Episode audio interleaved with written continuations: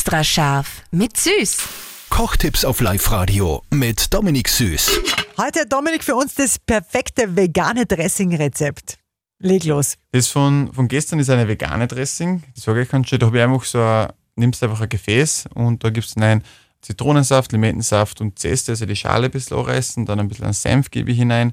Dann gibt es ein Öl, du kannst Olivenöl nehmen oder ein gutes, leckeres heimisches Öl, was du magst, mit Salz und Pfeffer und dann das Gefäß verschließen, einmal schütteln und dann wird es äh, eine coole vegane Dressing, eigentlich, was wirklich erfrischend ist.